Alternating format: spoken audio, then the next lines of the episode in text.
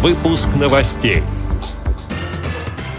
В Белгородской региональной организации ВОЗ состоялась отчетно-выборная конференция. Проблемы инвалидов и пути их решения обсуждали на международной конференции в Чите. Всемирно известный южнокорейский оркестр слепых выступил в Москве. Далее об этом подробнее в студии Дарьи Ефремова. Здравствуйте. В Белгородском центре социальной реабилитации инвалидов состоялась 25-я отчетно-выборная конференция Белгородской региональной организации Всероссийского общества слепых. В ее работе приняли участие 48 делегатов. С докладом о работе за отчетный период перед делегатами и гостями конференции выступил председатель организации Николай Федорович Поклад.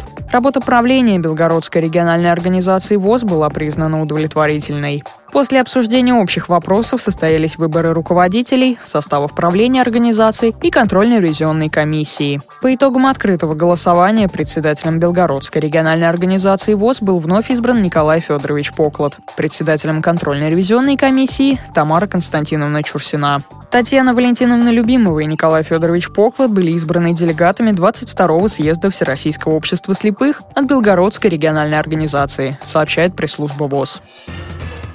В Чите прошли дни инклюзии. Участие в международной конференции приняли представители из нескольких регионов России, а также из Армении, Латвии, Норвегии и Франции. На протяжении нескольких дней участники обсуждали насущные проблемы людей с ограниченными возможностями здоровья и пытались вместе найти пути их решения. Олег Колпащиков, руководитель организации «Белая трость» из Екатеринбурга, считает, что проблема, когда человек вынужден жить с инвалидностью, знакома людям во всем мире. Самое главное, чтобы эти люди старались быть полезными, занимались не только социальной деятельностью и при этом приносили прибыль. Сейчас при современном развитии техники это возможно. Марк Афран, председатель общественной организации для незрячих людей имени Валентина Гюи, уверен, что в России, так же как и во Франции, многие незрячие боятся социализироваться. Инвалидов по зрению нужно убедить более активно пользоваться белой тростью, выходить из дома и чувствовать себя свободно, гуляя по улицам, быть смелее. А вот представитель Республики Армения Самвел Ростамян уверен в том, что лучшая помощь инвалидам, чтобы они не чувствовали себя одинокими и ущербными, это спорт. За годы тренировок тысячи людей достигли больших успехов в плавании, горных лыжах, настольном теннисе и многих других видах спорта. Участники круглого стола определили, какие условия необходимы для достижения инклюзии. Внутренний стержень, доверие, а главное поддержка со стороны общества и государства.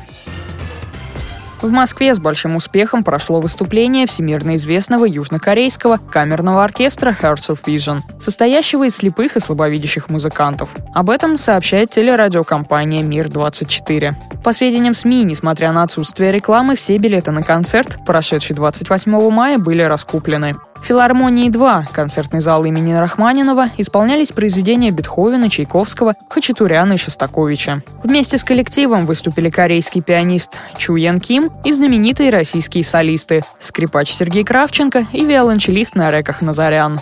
Hearts of Vision – уникальный коллектив, участники которого играют без дирижера и без пюпитров с нотами, полагаясь лишь на свою память и слух. Для того, чтобы разучивать классические произведения, музыканты используют шрифт Брайля. Несмотря на то, что разучивание партитур требует значительных усилий и времени, с 2007 года оркестр дал более 300 концертов, в том числе на престижных площадках, включая Карнеги Холл.